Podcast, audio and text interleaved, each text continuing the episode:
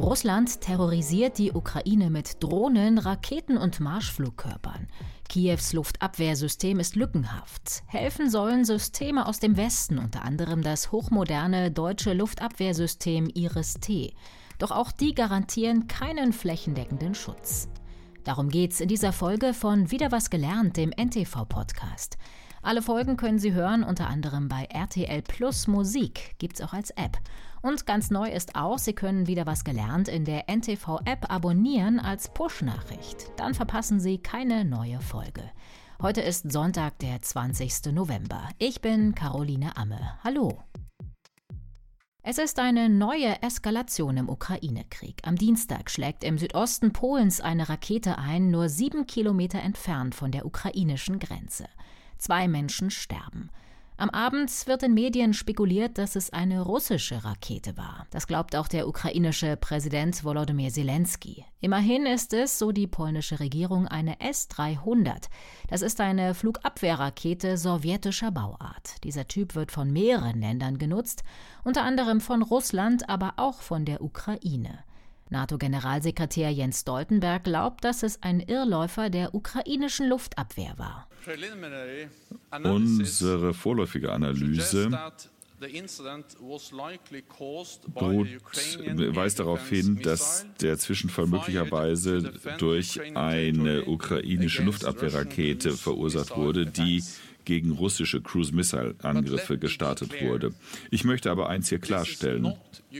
Dies ist nicht die Schuld der Ukraine. Russland trägt die letztendliche Verantwortung, da Russland den illegalen Krieg gegen die Ukraine ständig fortsetzt. Die Luftabwehr der Ukraine hat momentan jeden Tag viel zu tun. Am selben Tag, an dem die Rakete in Polen eingeschlagen ist, hat Russland auch das ukrainische Stromnetz massiv beschossen. Über 90 Raketen und Marschflugkörper hat die Ukraine gezählt. An zwei ukrainischen Kernkraftwerken wurden Reaktorblöcke zur Sicherheit automatisch abgeschaltet. Millionen Menschen waren ohne Strom. Allein in Kiew fiel in rund 10 Millionen Haushalten der Strom aus. In der Hauptstadt wurden mehrere Wohngebäude getroffen. Das ist eine sehr chaotische Situation. Die ukrainische Luftabwehr ist gefordert, hier zu reagieren. Sie haben Ziele, die aus verschiedenen Richtungen hereinkommen. Sie versuchen, Raketen zu starten, um diese Ziele zu treffen. Und da kann es natürlich dazu kommen, dass Raketen, die ihre Ziele nicht treffen, fehlgeleitet werden und dann woanders einschlagen. Die russischen Angriffe haben die Luftabwehr der Ukraine geschwächt. In den ersten Kriegstagen hat die russische Armee sie gezielt attackiert, erzählt Oberst Markus Reisner bei NTV. Im Sommer dann habe die russische Armee ihre Bereitstellungsräume mit der Flugabwehr geschützt, also die Gebiete, in denen Truppen und Waffen gelagert werden, als Vorbereitung für die Offensiven gegen Russland. Es habe aber an Nachschub für die ukrainische Luftabwehr gefehlt. Die Arsenale an Flugabwehrraketen hätten sich geleert, berichtet Reisner. Jetzt haben wir genau das Dilemma, dass die Ukraine Fliegerabwehrsysteme verwendet, ehemaliger russischer Bauart, und für die gibt es nur sehr eingeschränkte Munitionssorten verfügbar. Man kann also hier die Ukraine nicht beliefert mit S-300-Raketen, weil sie die in Europa nicht gibt, beziehungsweise die Systeme, die es gab, da gab es ein System, das wurde von einem europäischen Land bereits in die Ukraine geliefert, und es ist kaum etwas hier. Und darum ist es so wichtig, jetzt quasi rasch europäische oder amerikanische Fliegerabwehrsysteme nachzuschieben, weil da gibt es auch dann die Munitionsmengen, die dazu geeignet sind, quasi hier diesen Abwehrkampf weiterzuführen. Wie viele Flugabwehrsysteme hat die Ukraine eigentlich? Dazu gibt es unterschiedliche Zahlen. Das britische Forschungsinstitut International Institute for Strategic Studies hat Zahlen für 2021. Da konnte die Ukraine auf rund 320 Flugabwehrsysteme mit größerer Reichweite zurückgreifen. Hauptsächlich sind es die sowjetischen S-300-Systeme. Davon hat die Ukraine 250. Außerdem noch rund 70 Buk-Systeme. Auch die wurden in der Sowjetunion entwickelt und werden auch heutzutage von der russischen Armee benutzt. Der Militärexperte Gustav Gressel vom European Council on Foreign Relations sagt, dass die Ukraine viel weniger Systeme zur Verfügung hat, nämlich nur rund 40. Wie viele nach rund acht Monaten Krieg überhaupt noch übrig sind, ist nicht klar. Viele Flugabwehrsysteme hat die Ukraine durch die Angriffe der Russen schon verloren, sagt Markus Reisner. Seit Oktober kann das ukrainische Militär auch das modernste Flugabwehrsystem überhaupt nutzen, das deutsche Iris-T SLM. Deutschland hat eins davon an die Ukraine geliefert. Selbst die Bundeswehr setzt Iris-T noch nicht ein. Sie soll es erst in drei Jahren 2025 bekommen. Kostenpunkt 140 Millionen Euro. Iris-T besteht aus einer Radaranlage, einem Gefechtsstand und drei Raketenwerfern, die auf Lastwagen befestigt sind. Dadurch ist es mobil. Das System kann auf Ziele feuern, die bis zu 40 Kilometer entfernt sind oder bis zu einer Flughöhe von bis zu 20 Kilometern.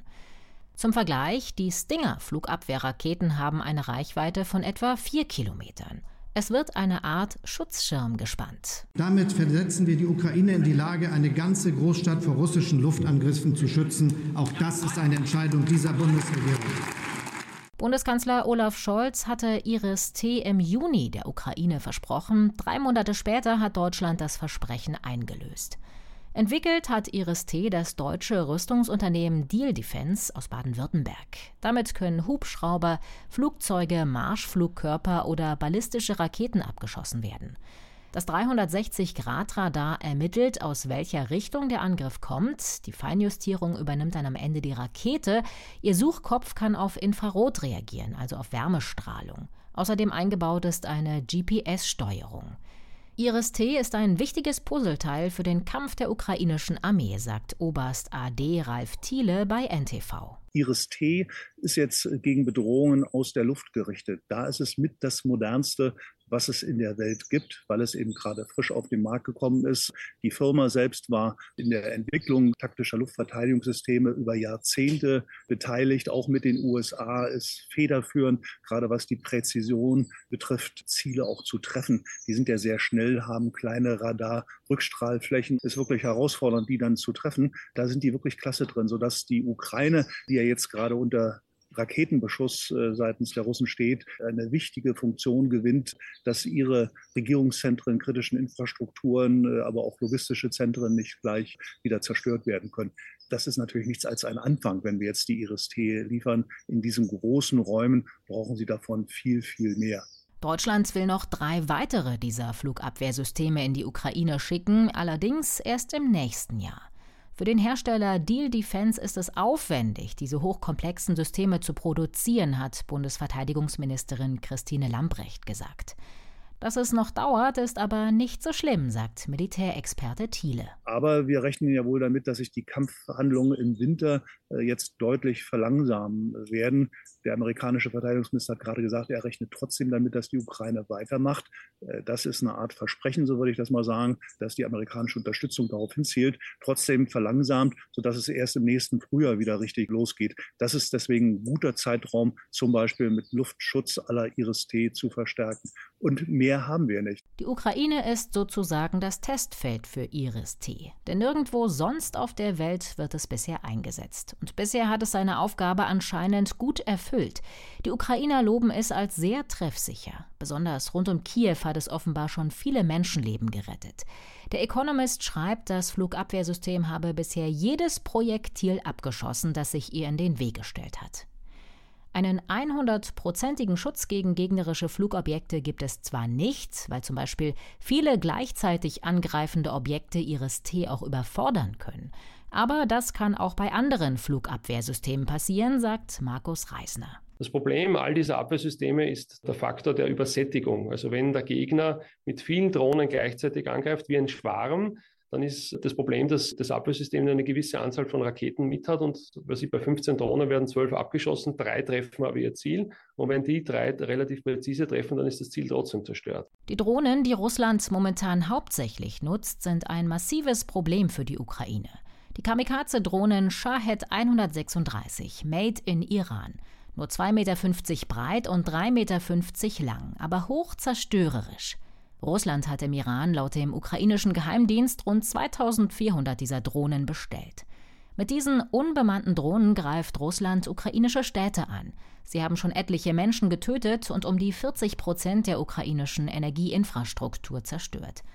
Die Kamikaze-Drohnen sind eine wirksame Ergänzung des russischen Militärarsenals, sagt Sicherheitsexperte Markus Keim von der Stiftung Wissenschaft und Politik bei NTV. Das Abkommen liegt seit einiger Zeit vor, äh, das die Lieferung vom Iran an die russische Führung äh, festgelegt hat. Und sie sind ein vergleichsweise effektives Mittel. Nicht jede Drohne kommt ins Ziel, aber letztlich haben sie sich doch als vergleichsweise effektive Waffe erwiesen. Das haben die Bürgerinnen und Bürger in Kiew verspüren müssen.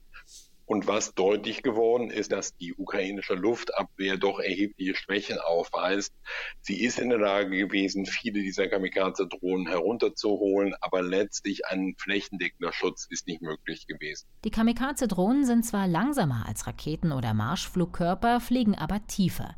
Sie können mit Hilfe eines Satellitenkommunikationssystems direkt Ziele ansteuern. Sie sorgen dafür, dass die Ukraine ihre wertvolle Munition auf sie verfeuert. Verglichen mit Iris-T-Raketen zum Beispiel sind sie sehr günstig und einfach herzustellen. Sie zu zerstören ist nicht einfach. Weil sie relativ klein sind, können die Flugabwehrsysteme sie nicht so leicht erfassen, sagt Markus Reisner. Dafür brauche man Systeme mit entsprechenden Sensoren, die würden die Drohnen erkennen und dann könnten sie von Raketen oder Maschinenkanonen abgefangen werden. Jene Drohnen, die jetzt Probleme bereiten, also diese iranische Drohnen oder quasi potentere, größere Drohnen, da braucht man dann Fliegerabwehrsysteme, die auch eine entsprechende Reichweite haben. Da reichen dann auch nicht diese Manpads, wie man sie gesehen hat, also diese schultergestützten Systeme, sondern da braucht man Systeme, die zum Teil ortsfest sind oder so wie dieses Iris-T-System, die auf eine große Distanz auch wirken können. Die USA, Norwegen und Spanien helfen deshalb aus. Sie haben Anfang November Luftverteidigungssysteme an die Ukraine geliefert. Es handelt sich um bodengestützte Systeme vom Typ NASAMS und Aspide. Sie kommen aus US-amerikanischer und italienischer Produktion. Die USA wollen außerdem noch vier mobile Luftabwehrsysteme vom Typ Avenger mit kurzer Reichweite liefern. Dazu kommen noch die passenden Stinger-Raketen. Und außerdem noch weitere Raketen für die älteren Abwehrsysteme vom Typ Hawk, die Spanien der Ukraine versprochen hat. Solche Systeme können allerdings nicht für alles eingesetzt werden. Einmal sind die Raketen dafür sehr teuer und wenn Häuser im Weg stehen, ist die Reichweite begrenzt. Eine Rakete schlagt mit einem sehr steilen Winkel ein. Die kommt also mit 70, 80, 90 Grad herein und trifft ihr Ziel relativ präzise mit einer relativ geringen Abweichung, auch russische Systeme. Anders ist es bei einem Marschflugkörper. Beim Marschflugkörper kommt in einen Tiefflug herein hat ein definiertes Ziel und wenn er zum Beispiel in eine Stadt hineinfliegt und es steht plötzlich ein Hochhaus dazwischen, dann trifft er dieses Hochhaus. Darum haben wir sehr oft die Bilder von Treffern in den oberen Bereichen der Hochhäuser. Und was dazu kommt, ist natürlich auch die Fliegerabwehrraketen, die abgefeuert werden, die ebenfalls quasi dann natürlich irgendwo herunterkommen und Objekte treffen können. Und dadurch entstehen natürlich diese massiven Zerstörungen. Die Ukraine würde auch gern den Iron Dome haben, den hochmodernen Luftabwehrschirm, den Israel zusammen mit den USA entwickelt hat. Den will Israel aber bisher nicht liefern.